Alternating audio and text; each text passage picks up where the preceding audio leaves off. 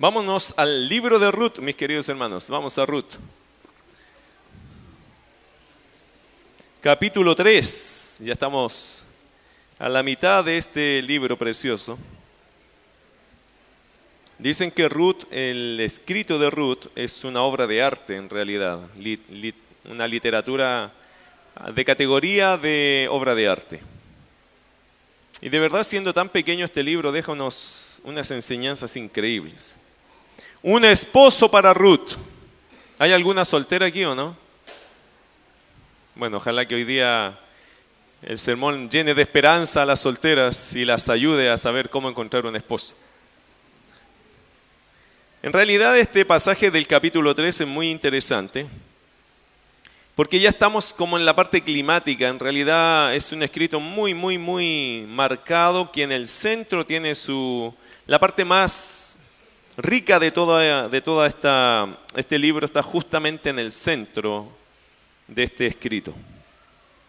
La historia de Ruth en este momento, capítulo 3, llega a su clímax estos meses han sido meses buenos de trabajo, se agradece a Dios, las puertas abiertas, ¿cierto?, que le ha dado, pero la cosecha, según el capítulo 2, verso 23, eh, ya estaba terminando. Entonces se aproxima el invierno y se hace la pregunta difícil. ¿Cuál es la pregunta difícil? Y ahora, ¿qué hacemos? Para Noemí, sin embargo, mis queridos hermanos, la respuesta ya había llegado. Era necesario, para Noemí era incuestionable, era necesario la intervención de alguien más. Era tiempo de buscar esposo para Ruth. Era su tiempo.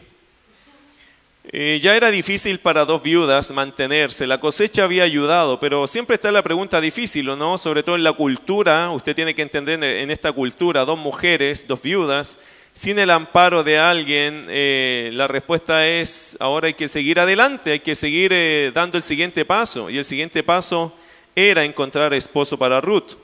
Ahora Ruth, quien ha llegado a ser conocida en el pueblo, estoy confiando que usted capítulo 1 y 2 ya estuvo con nosotros, ya leyó el libro de Ruth, ha llegado a ser conocida entre el pueblo como una mujer virtuosa. Mire capítulo 3, versículo 11.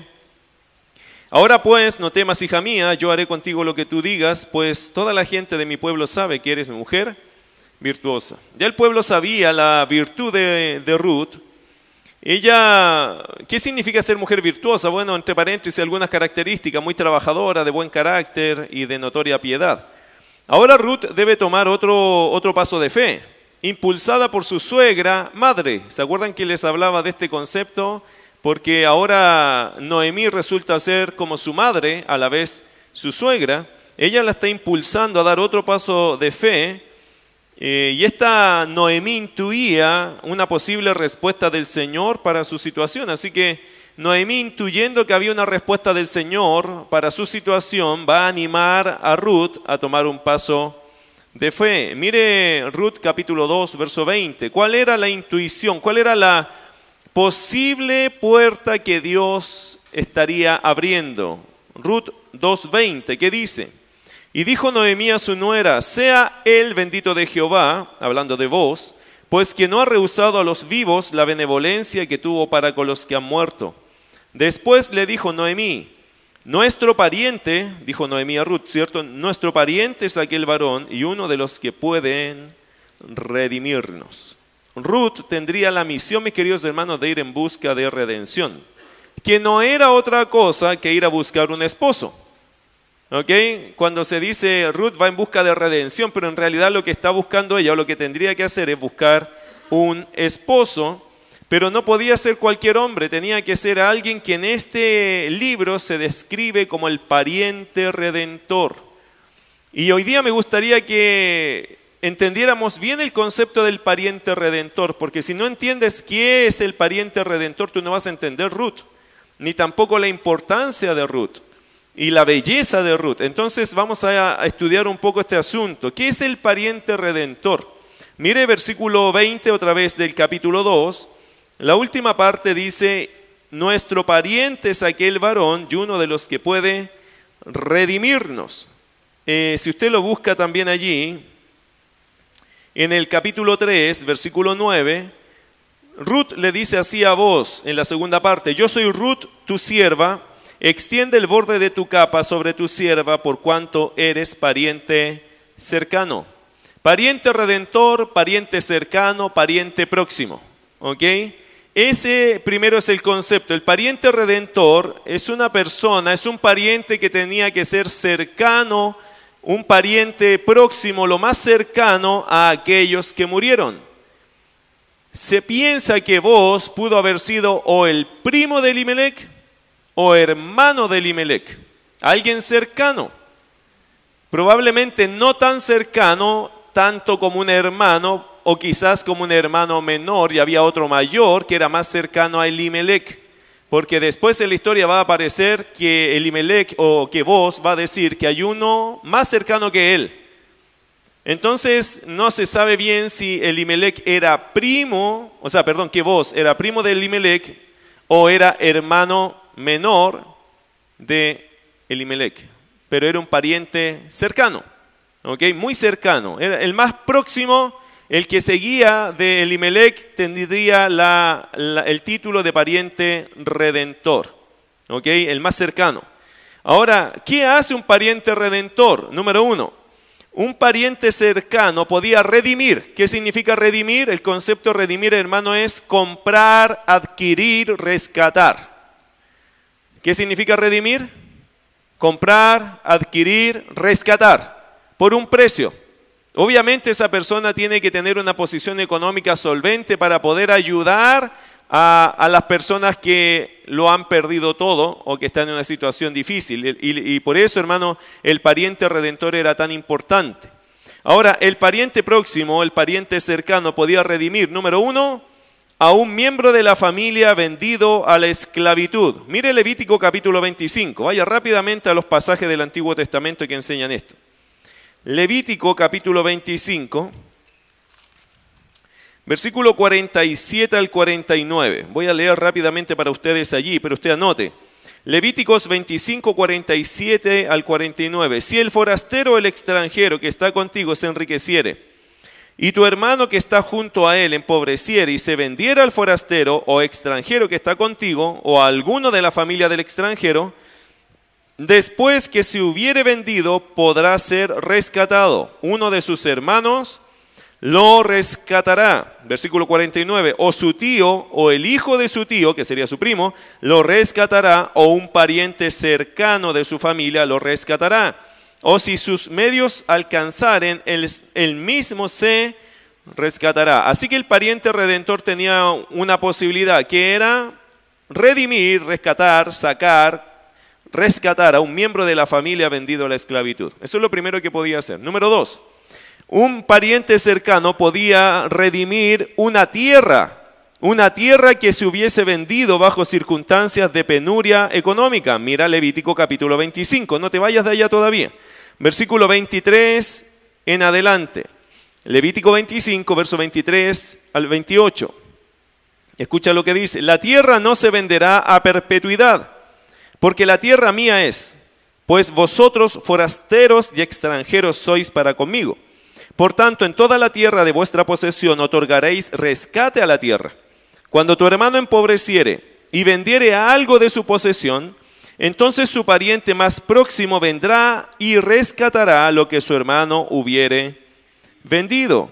Y cuando el hombre no tuviere rescatador y consiguiere lo suficiente para el rescate, entonces contará los años desde que vendió y pagará lo que quedare al varón a quien vendió y volverá a su posesión. Mas si no consiguiere lo suficiente para que se la devuelvan, lo que vendió estará en poder del que lo compró hasta el año del jubileo, y al jubileo saldrá y él volverá a su posesión. Ahí viene otro concepto que es el jubileo, que es un año donde usted devuelve todo lo que usted adquirió de los demás, sobre todo tierra. Si usted le compró una tierra a alguien y llega el año del jubileo, esa persona dice, oye, es año de jubileo, ok, te devuelvo tu tierra. Usted tiene derecho solo a usar la tierra, pero no a quedarse con ella. Ese es el concepto del jubileo. Hay un año que todos devuelven lo que adquirieron de los demás. Bueno, pero en este caso el pariente redentor tenía la posibilidad de redimir una tierra que se hubiera vendido bajo circunstancias de penuria económica. Y fue exactamente también lo que le pasó a, a Noemí, Elimelech. Ellos vendieron probablemente su tierra en Belén cuando se fueron, porque seguramente estaban en penurias económicas y salieron a tierra de Moab. Después murieron, ¿cierto? Elimelech, sus hijos y volvió Noemí y seguramente volvió a la tierra que no era suya, que ya había, o sea, era suya por herencia, pero no la podía rescatar porque la había vendido. Alguien tenía que comprar esa tierra, redimir esa tierra para devolvérsela a Noemí. Y número tres, el pariente redentor podía redimir el nombre de la familia mediante un matrimonio del levirato. ¿Qué significa matrimonio del levirato? El matrimonio del levirato, hermano, en latín, esta palabra es una palabra en latín, hermano del marido. Por lo tanto, eh, la idea cuál es que un matrimonio o una persona se casaba con su cuñada. ¿Ok? Ese es el dibujo. Se casaba esposo y esposa, ¿cierto? Y el hombre moría sin hijos. El siguiente hermano tenía que tomar a su cuñada y hacerla su esposa. Y, lo, y el hijo que naciera de ellos quedaría como el heredero de la tierra. ¿Ok? Eso es más o menos el dibujo. Ahora, mire Deuteronomio capítulo 25. Estos son los diseños que Dios hizo para su pueblo Israel. Estos son los principios que Dios dejó para que la tierra no se perdiera, para que la, cada tribu tuviera su herencia y eso no se cambiara y fuera perpetuado así. Mire Deuteronomio 25, verso 5 al 10. Escucha lo que dice, cuando hermanos habitaren juntos, es decir, la misma tierra, y muriere alguno de ellos y no tuviere hijo, la mujer del muerto no se casará fuera con hombre extraño. Su cuñado se llegará a ella y la tomará por su mujer y hará con ella parentesco. Y el primogénito que ella diera a luz sucederá en el nombre de su hermano muerto, para que el nombre de éste no sea borrado de Israel. Y si el hombre no quisiere tomar a su cuñada, porque alguno podría decir, bueno, fue el gusto de mi hermano, pero no el mío, qué sé yo, Irá entonces su cuñada a la puerta a los ancianos y dirá, mi cuñado no quiere suscitar nombre en Israel a su hermano, no quiere emparentar conmigo. Entonces los ancianos de aquella ciudad lo harán venir y hablarán con él. Y si él se levantara y dijere, no quiero tomarla, se acercará entonces su cuñada a él delante de los ancianos y le quitará el calzado del pie y le escupirá en el rostro y hablará y dirá, así será hecho al varón que no quiere edificar la casa de su hermano. Y se le dará este nombre en Israel, la casa del descalzado. ¿Nota lo que está pasando acá? Si el hermano menor o el hermano, el pariente más cercano de este muchacho que muere, no toma a su cuñada, eso es una falta de fraternidad, de compasión por su hermano muerto. Se supone que a través de lo que él iba a hacer con su cuñada, que iba a ser un matrimonio, ellos podrían mantener el nombre de aquel que murió vivo de alguna forma y su herencia allí en ese pedazo de terreno. ¿Habían hombres que se negaban a eso? Por supuesto que sí. Ahora, la idea de estos matrimonios, queridos hermanos, era que el hermano del muerto que murió sin hijos tenía que casarse con la viuda para proveer un heredero. Ese es el asunto, porque si ellos se morían, ¿la tierra de quién quedaba? Entonces la idea es que quedaran herederos para esa tierra. Y esos herederos son los hijos que nacen de la familia que se conforman allí. Ahora, estos no eran matrimonios obligatorios si se da cuenta. No, no era que lo iban a matar al hombre si se negaba. No, no era eso. Pero se sugería fuertemente para los, para los hermanos que compartían la misma propiedad. Era una forma legal de alguna forma de asegurar que la propiedad quedaba para ellos. Se requería que el hombre, obviamente, el hombre pariente redentor, el hombre pariente cercano, se requería que fuera soltero tenía que ser soltero. Si era casado y ya tenía sus hijos, era liberado de eso. Por eso el pariente cercano tenía que tener una condición, tenía que ser soltero, no tener hijos, para poder tomar a su cuñada y levantar descendencia y ahí dejar el heredero. Aunque no era obligatorio, y escuche bien esto, esta práctica reflejaba afecto fraternal, afecto por su hermano y también por su cuñada. Y si un hermano soltero se rehusaba, era confrontado con menosprecio y humillación por parte de los ancianos. Por eso se le llamaría a esa casa la casa del descalzado.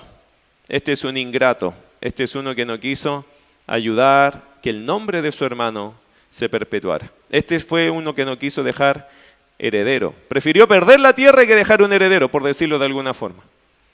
Bueno, interesante hermano que el pariente redentor, quiero que lo piense de esta forma. Siempre en el Antiguo Testamento podemos ver a Cristo. ¿Sabía usted eso?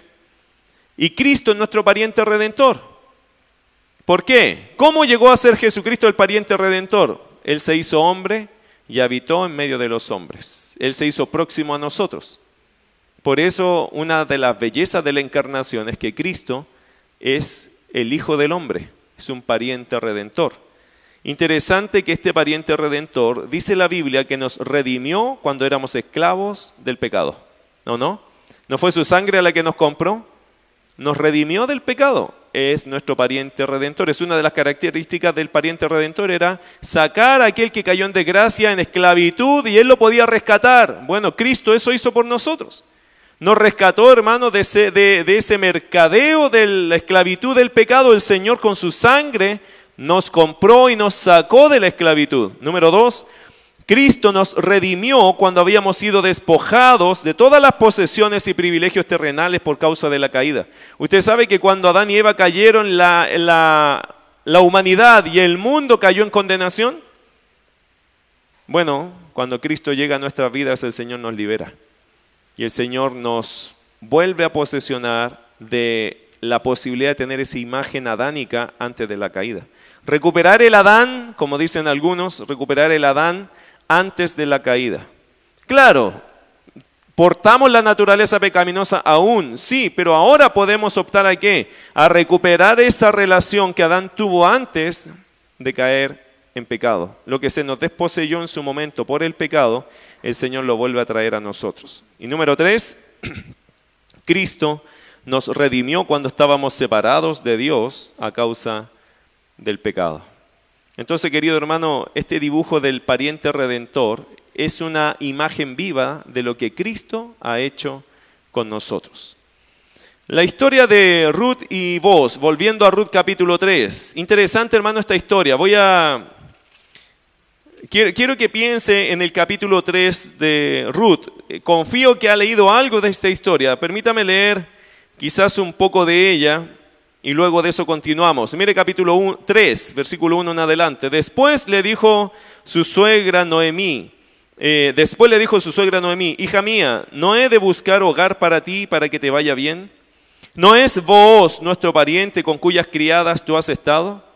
He aquí que él avienta esta noche la parva de las cebadas. Te lavarás pues y te ungirás, y vistiéndote tus vestidos irás a la era mas no te darás a conocer al varón hasta que él haya acabado de comer y beber.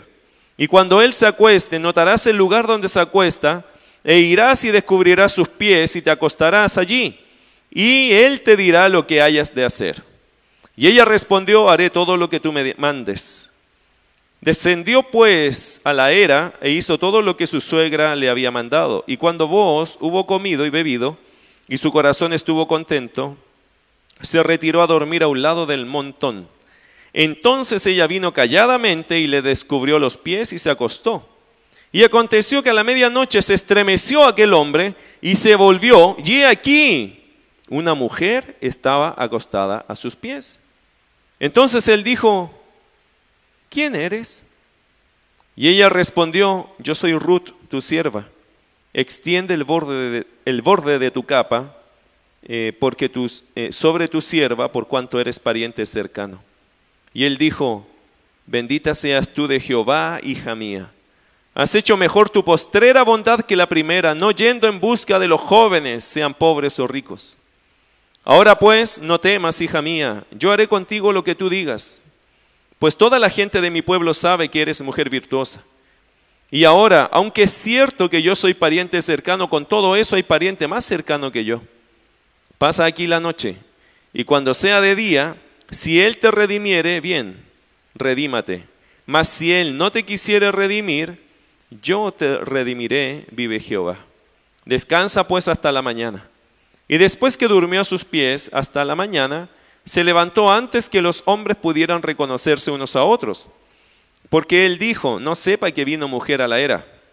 Después le dijo, quítate el manto que traes sobre ti y tenlo. Y teniéndolo ella, él midió seis medidas de cebada y se las puso encima, y ella se fue a la ciudad. Y cuando llegó a donde estaba su suegra, ésta le dijo, ¿qué hay, hija mía? Y le contó ella todo lo que con el varón le había acontecido. Y dijo, estas seis medidas de cebada me dio diciéndome, a fin de que no vayas a tu suegra con las manos vacías. Entonces Noemí dijo, espérate, hija mía hasta que sepas cómo se resuelve el asunto, porque aquel hombre no descansará hasta que concluya el asunto hoy.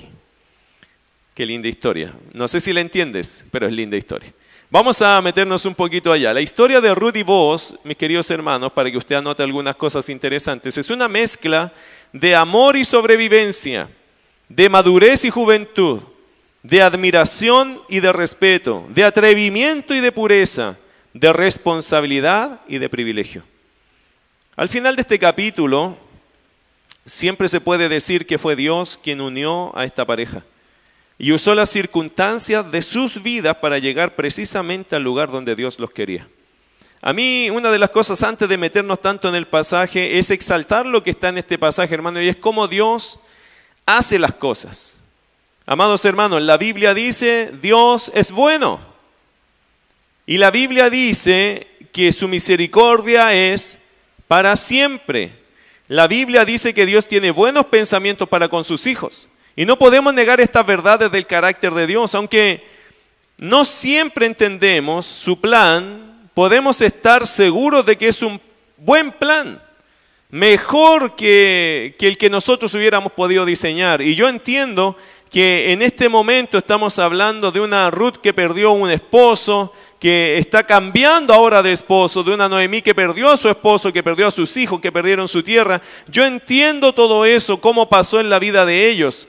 Pero hermano, a pesar de eso, el plan de Dios siempre es mejor que el plan de los hombres. Interesante que estas vidas, hermanos, están entrelazadas en situaciones sumamente duras, tristes. Ahora, siempre los pensamientos de Dios son buenos para con sus hijos. Aunque los hijos de Dios a veces no podemos entender eso cuando estamos en momentos duros. Aunque no siempre entendemos su plan, hermano, podemos estar seguros de que su plan es un buen plan. Mire, Dios, eh, quiero, ayer estaba pensando en esto, Dios orquesta las cosas para que al final del día todo sea para su gloria y para nuestro bien. ¿Sabe usted eso? Al final del día, al final de nuestra vida, uno puede decir esto, todo Dios lo hizo para su gloria y para nuestro bien. No me pregunten a mí por qué Dios compone como compone. Solo sé que Él es el maestro y por lo tanto sabe lo que está haciendo. ¿Cómo voy a yo darle a usted una razón de por qué hay sufrimiento en tu vida, necesidad en tu vida, pérdidas en tu vida? ¿Cómo me va a preguntar eso a mí? Yo no sé por qué Dios compone como compone, pero yo sí sé una cosa, Él es el maestro y Él sabe lo que hace. Más que Él, nadie sabe más que Él. Consideremos, por ejemplo, el caso de Ruth y vos. Características de ellos. Por ejemplo, Ruth era moabita y vos un judío. Ahora, entre paréntesis, no quiero que adelante ninguna conclusión todavía. ¿Por qué? Porque ambos eran creyentes en el mismo Dios. No va a faltar el creyente que diga acá, ah, entonces me puedo ir a buscar una moabita. Eh, yo nunca dije eso. Lo que estoy diciendo es que uno era de un pueblo y otro de otro y tenían, de alguna forma, creían en el mismo Dios, el mismo yugo en el sentido espiritual. Pero eran de diferentes culturas, diferentes pueblos. Ruth era pobre y vos era millonario, era rico. Ruth era una obrera y vos el dueño de la propiedad. Ruth eh, tuvo un compromiso de por vida con su suegra y aparentemente vos no tenía compromisos con nadie. Un soltero, soltero, soltero. Ruth era joven y vos era un adulto. Ruth fue la que buscó y vos fue el hombre hallado. Cuando pensé en eso, dije, esto suena medio raro, pero es verdad. Vos no fue a buscar a Ruth, Ruth lo fue a buscar a él. Como nos pasó a nosotros, corazón. ¿Te acuerdas que tú me buscaste y me buscabas y todo eso? no, no es verdad. Eh, pero Ruth, hermano, fue la que salió a buscar al hombre y el hombre fue el hallado, imagínense. Por eso a veces cuando yo leo libros o, salen títulos así, la mujer en espera, la mujer es la que debe ser hallada. ¿Siempre? Qué interesante que esto no fue así. A veces nosotros, hermanos, nos encerramos tanto en que Dios trabaja solo de esta forma. ¿Y quién le dijo a usted eso?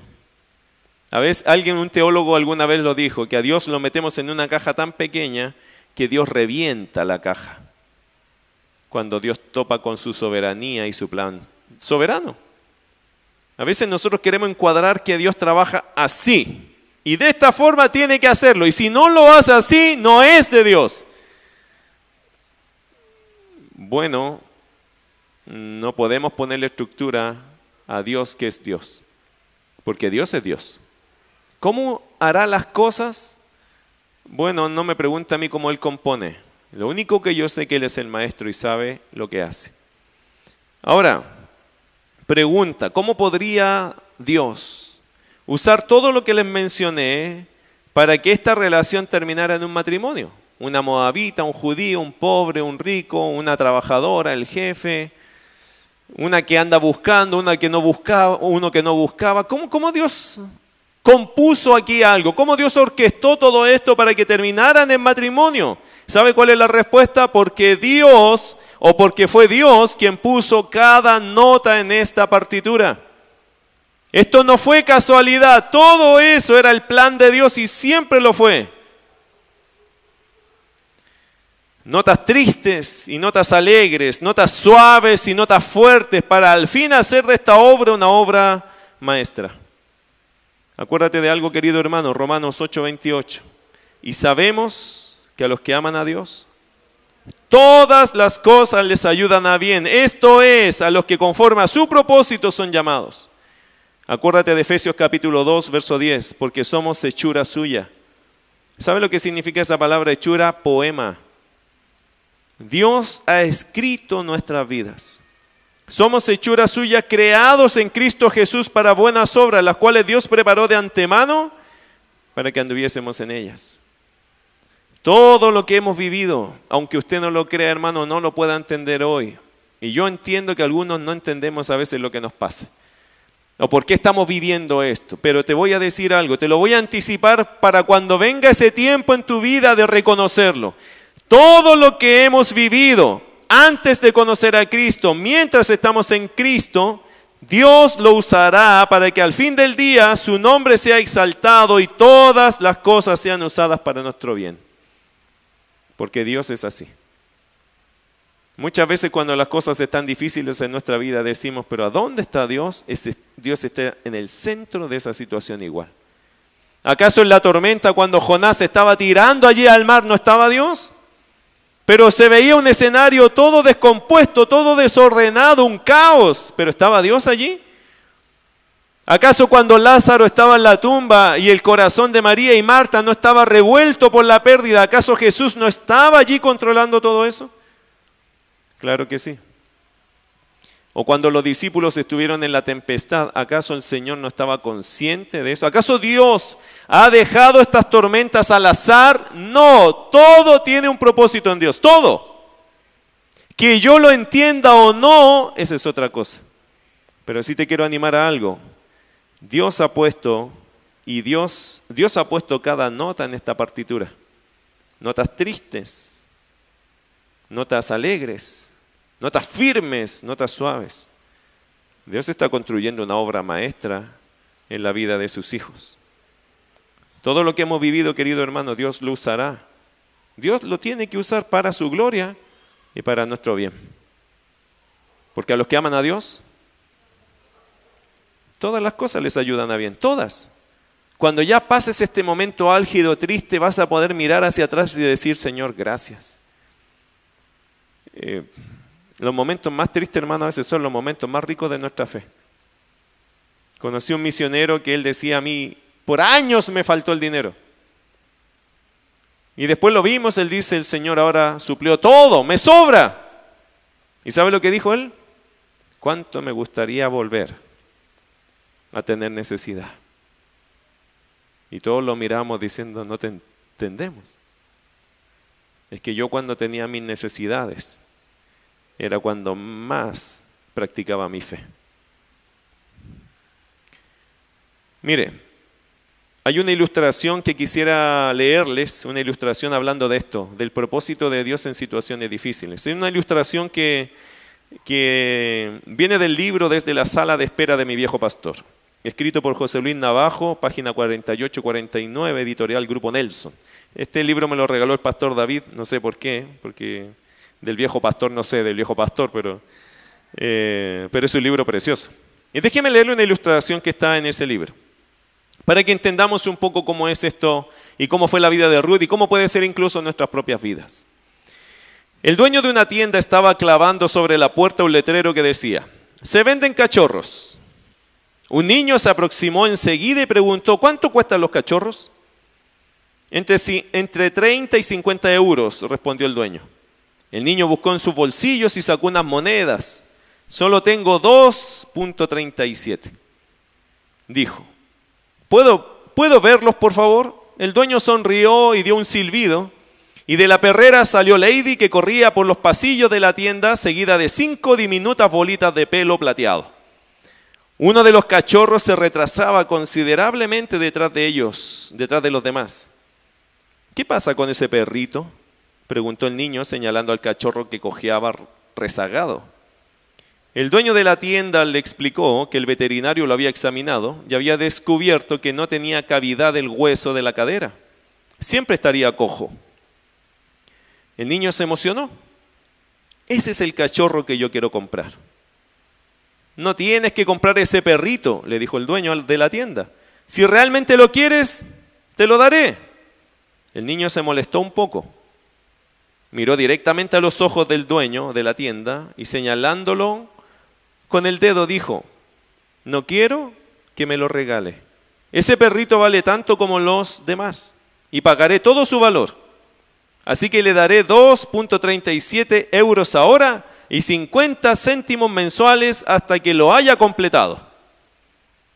No comprendo, ¿qué quieres no comprendo que quieras comprar ese perrito, replicó el dueño. Nunca va a poder correr ni jugar ni saltar contigo como los demás cachorros.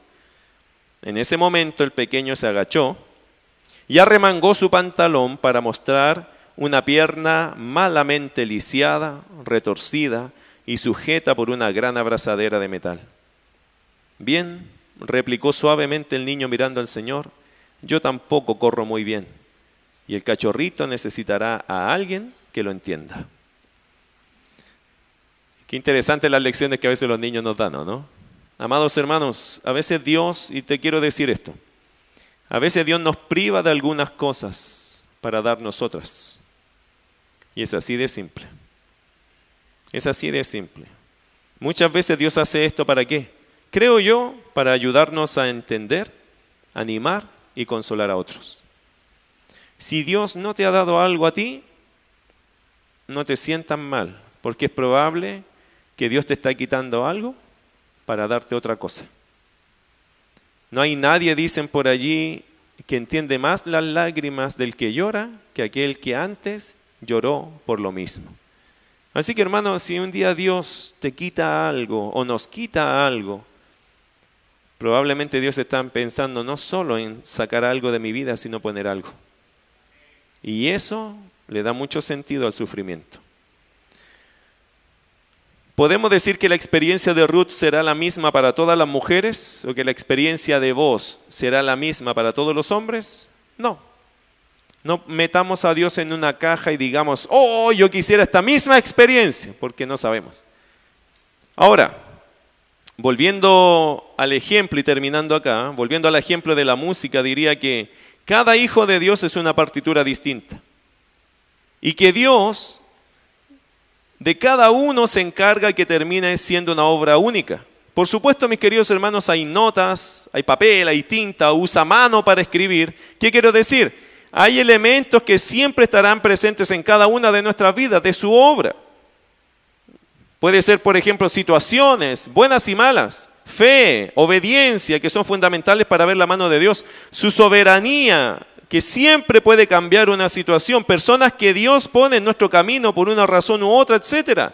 Todos estos elementos quizás estén en todas nuestras vidas, pero definitivamente Dios les va a dar un acento, un color, un tono y una armonía distinta para que tu testimonio sea distinto al del otro. Lo que sí podemos decir es que Dios es bueno y que su composición, hermano, obedece a la composición del maestro, del que sabe todas las cosas. Vamos a orar y la próxima semana nos metemos en Ruth capítulo 3. Quiero que ores allí. A veces queremos meternos en un pasaje, pero tenemos que antes de eso entender muchas cosas de la palabra. El pariente redentor, mis queridos hermanos, era clave un dibujo de Cristo, que vino en el momento preciso a la vida de Ruth y de Noemí. Cristo siempre llega a tiempo a la vida de las personas. Él llegó a tiempo a mi vida, no sea la tuya, pero llegó a tiempo a la mía. Quizás más de alguno de nosotros diría, podría haber llegado antes. No, no. No porque no era su composición. Cuando uno deja y entiende que Dios es Dios, uno entiende, mis queridos hermanos, que el Maestro sabe lo que hace. Y yo no sé en qué está tu vida hoy día, pero te voy a decir algo. Dios orquesta las cosas para terminar haciendo una obra maestra. ¿Puedes confiar en Él? ¿Puedes creer en Él? ¿Puedes esperar en Él? Hay un Dios que todo lo sabe, querido hermano. ¿Acaso Dios no podía evitar la muerte de Limelec, de sus hijos? ¿Acaso Dios no podía hacer las cosas más simples? Por supuesto que sí, Dios es Dios. Pero por lo mismo, porque es Dios, Él tiene un plan. Un plan a veces que viene con pasos duros, difíciles, pero que lo van a glorificar a Él y que todo eso lo va a usar para su gloria y para su bien y para el nuestro. ¿Cuánto podríamos aprender de Dios si dejáramos que Él sea Dios en nuestras vidas? Señor amado, gracias. Estas reflexiones, Señor, de tu palabra igual tocan nuestros corazones. Queremos entrar a Ruth 3, Señor, pero antes de entrar a ese capítulo, teníamos que pasar a entender la importancia de tu plan cómo tú orquestas todas las cosas. Ayúdanos a confiar, Señor, aún en medio de nuestros momentos difíciles, que mi Dios tiene un plan para mí, que nada es casualidad, y que usted, Señor, usará todo esto para su gloria y para nuestro bien. Te bendecimos. Ayúdanos a reflexionar y poner nuestra vida en tus manos, pensando en cómo tú, Señor, estás organizando, orquestando todo para que sea para su gloria y nuestro bien. En el nombre de Jesús. Amén.